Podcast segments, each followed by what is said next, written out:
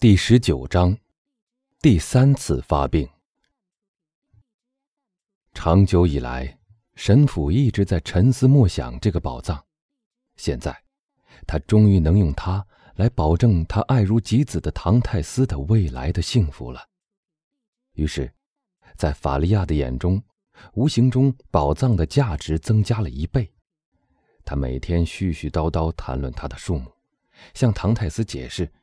在当下这个时代，一个人如果拥有了一千三百万或一千四百万的财富，能如何如何的为他的朋友造福？可是唐泰斯的脸却阴沉起来，因为他脑海中复仇的誓言又出现了。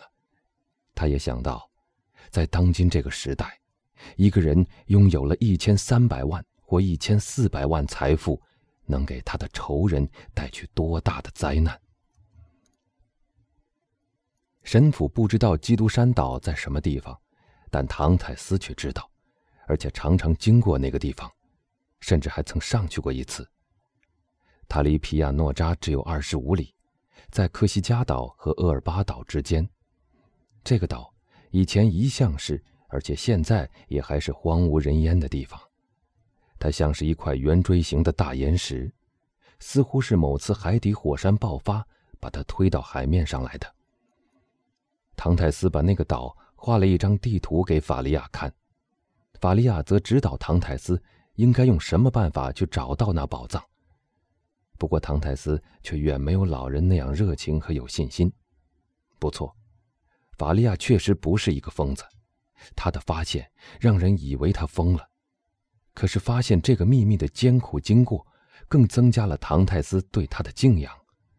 同时，即使那笔宝藏的确存在，他也不能相信，现在它是否依旧还存在着。虽然他认为那宝藏绝不是想象出来的东西，可是他相信它已不在那儿了。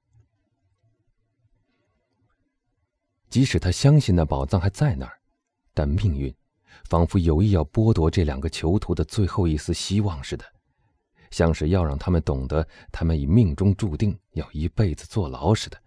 一次新的灾难又降临到了他们头上。靠海的那条走廊早已有坍塌的危险，近来又重新加固起来。他们用许多大石头填没了唐泰斯已经填过了一半的洞。要是没有采取神父建议过的这预防措施，他们就会遇到更大的不幸，因为他们逃走的企图一旦被发现，他们俩肯定被隔离开的。现在，他们被关在一道新的、更坚固的牢门里面了。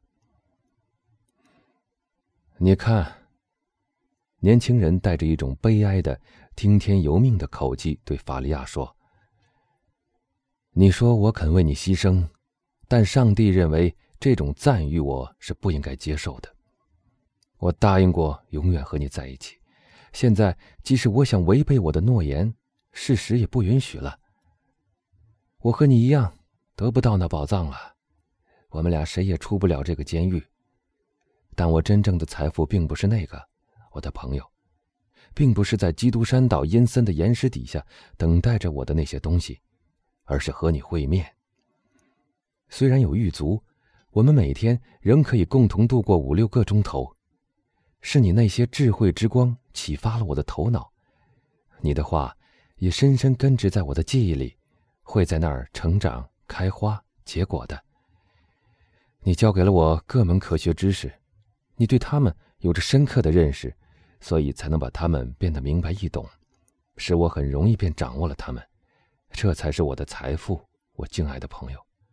就凭这一切，你已经使我富足和幸福了。相信我吧，请放心吧。对我来说，这比成吨的黄金和成箱的钻石更加珍贵。即使那些黄金和钻石确实存在，不像我们在早晨看到深浮在海面上的，以为是陆地，而向它渐渐走近的时候就消失了的海市蜃楼。可能长时间的与你待在一起，倾听你那雄辩的声音，来丰富我的头脑，振作我的精神，使我的身心能在一旦获得自由的时候，经受得住可怕的打击。他们丰富了我的心灵。是快要向绝望让步的我，自从认识了你以后，不再伤心绝望。这些才是我的财富，真正属于我的财富。这一切都是你赐给我的。世上所有的帝王，即使是凯撒布基亚，也休想从我这儿把他们夺走的。于是，这两个不幸的人往后的日子，虽然说不上幸福的日子，但也一天天的过得很快。法利亚对那宝藏以前多年来一直保守着秘密，现在却不断的谈到它。果然不出他所料，他的右臂和右腿依旧麻痹不能动，他自己已放弃了享受那宝藏的任何希望。然而，他仍不断的在为他的年轻伙伴。考虑逃走的办法。他怕那张遗嘱说不定哪天会失落或失窃，所以强迫唐泰斯把它熟记在心里，使他能逐字背出来。然后他把另一半毁掉了，以保证即使前一半被人弄了去，也没有人能够猜透其中的真意。有时候，法利亚整小时整小时的指教唐泰斯。指教他在得到自由以后该如何如何。如果一旦获得自由，从获得自由的那一天一时一刻起，他应该只有一个念头，就是想方设法到基督山岛去，并找一个不会引起怀疑的借口，独自留在那儿。一到了那儿，就得努力去找那神奇的洞窟，在指定的地点去挖。读者还记得？那指定的地点就是在第二个洞口最深处的一个角落里。在这期间，时间的消逝虽说不上很快，但至少不至于令人难以忍受。我们已经说过，法利亚身体一侧的手脚虽不能恢复活动了，但他的头脑仍然很清醒，理解力也已全部恢复。除了我们已详述过的那种为人处事的种种教诲以外，他还逐渐的教导他的年轻伙伴，教他应该做一个耐心和高尚的犯人，怎样懂得从无所事事找些事来做。因此，他俩永远是有事可做的。法利亚借此来忘却他自己的逐渐衰老，唐泰斯。则借此避免去回忆那以前曾一度几乎熄灭，而现在却像夜里飘荡在远处的一盏明灯那样浮动在他记忆里的往事。日子就这样平平静静的过去了，再也没有新的灾难降临，在上帝的庇护之下，时光机械的、宁静的流逝了。在那年轻人的心里，或许也在那老人的心里，在这种表面的宁静之下，隐藏着许多被压抑了的愿望，和被窒息住了的叹息。每当法利亚独自一个人时，当埃德蒙回到他自己的牢房里时，他们就都表露出来。有一天晚上，埃德蒙突然醒来，他好像听到有人在呼唤他。他睁开眼睛，尽力在黑暗中张望。他听到有人在喊他的名字，或者确切的说，是一种费力的呼喊他名字的呻吟声。天哪！埃德蒙自言自语的说：“难道真的发生了？”他迅速移开他的床，搬起那块石头，钻入了地道。爬到那一端，那秘密洞口已经打开。我们提到过的那可怜的摇曳的灯光下。唐泰斯看到神父脸色苍白的抓住了床架，他的脸上可怕的抽搐着。唐泰斯熟悉这可怕的症状，当他第一次看到的时候，曾非常惊慌。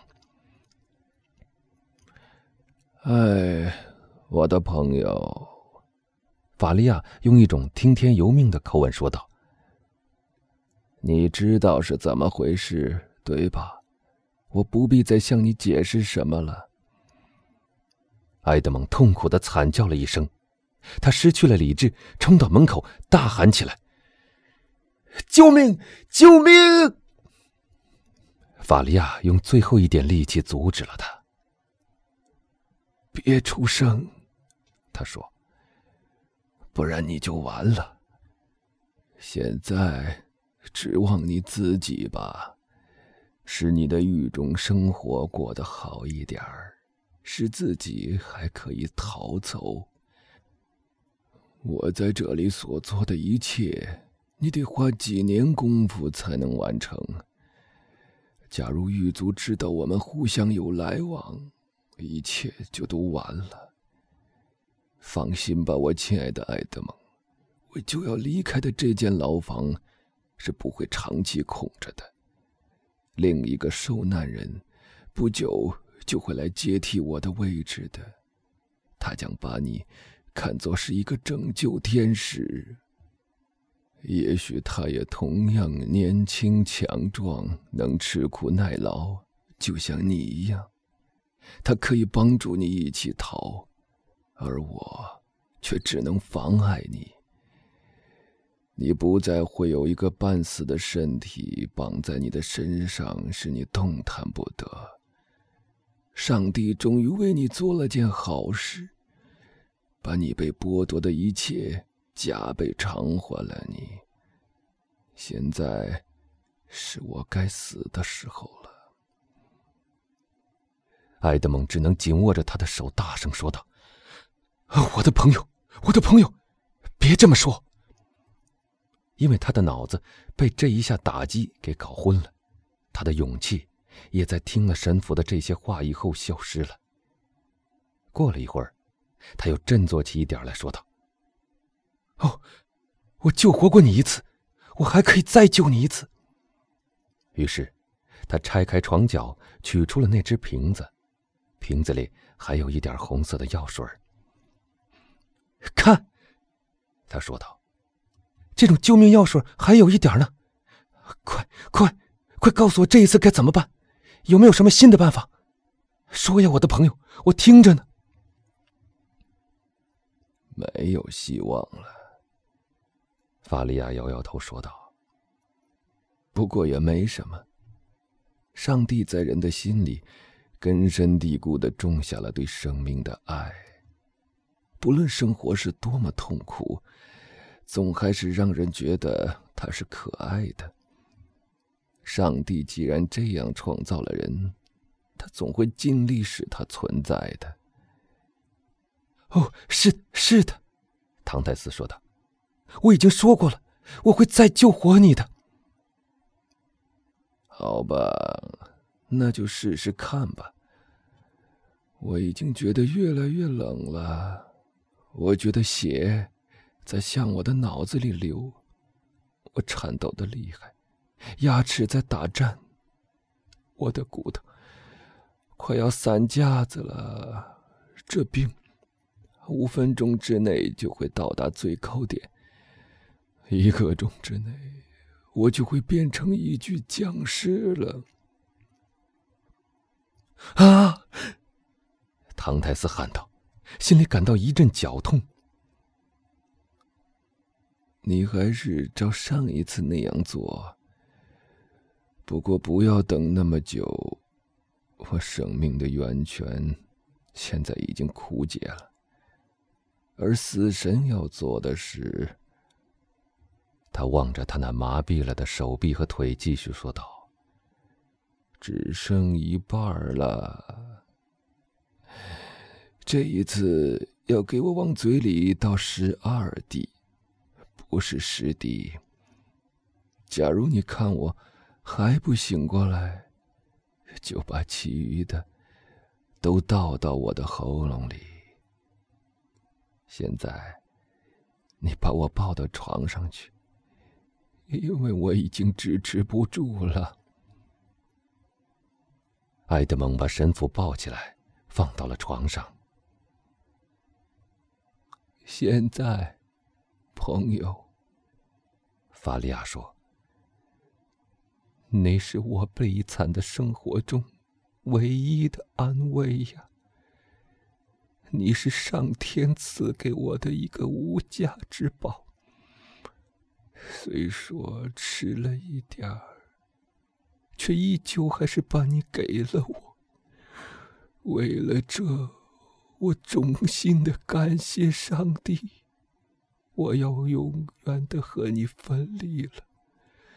我希望你获得你该得到的一切幸福，希望你万事如意，我的孩子。我为你祝福。年轻人跪了下来，把头伏在神父的床边。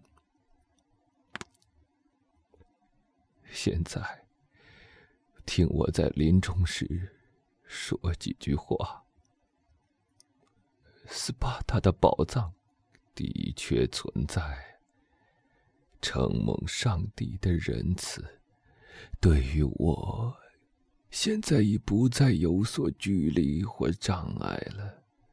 我看到了那洞窟的深处，我的眼睛穿透了最深厚的地层。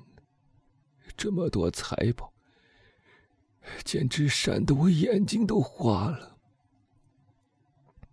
如果你真能逃出去，要记住那位可怜的神父。全世界的人都说他疯了，但他并没有疯。赶快到基督山岛去，去享用那宝藏吧。因为你受的苦实在够多的了。一阵剧烈的颤动打断了神父的话。唐太斯抬起头，看到法利亚的眼睛已充满了血。似乎大量的血已从脑腔里涌到了他的脸部。永别了，永别了！神父痉挛的紧紧抓住埃德蒙的手，低声的说：“永别了！”不，不！他大声的说道：“别抛下我！哦，快来救救他！快来救救他！救命啊！”嘘嘘！垂死的人低声说道：“假如你能救活我，我们就不会分离了。”你说的对，哦，是的，是的，相信我吧，我一定会把你救活的。而且，虽然你很难受，但看起来你没有上次那样严重。你错了。我所以不那么难受，是因为我已经没有力气来忍受了。在你这个年纪，对生活是充满信心的，自信和希望是年轻人的特权，但老年人对死看得比较清楚。啊哦！他来了，他来了，我看不见了，我的理智消失了。你的手呢？你的手呢？唐太斯，永别了，永别了。他集中起所有的力量，做了最后的一次挣扎，抬起身来说道：“基督山，别忘了基督山。”说完，他倒在了床上。这一次发作十分厉害，神父的四肢僵直，眼皮肿胀，口吐带血的白沫。身子一动不动，在这张痛苦的床上，再看不到刚刚还躺在那里的这位智者了。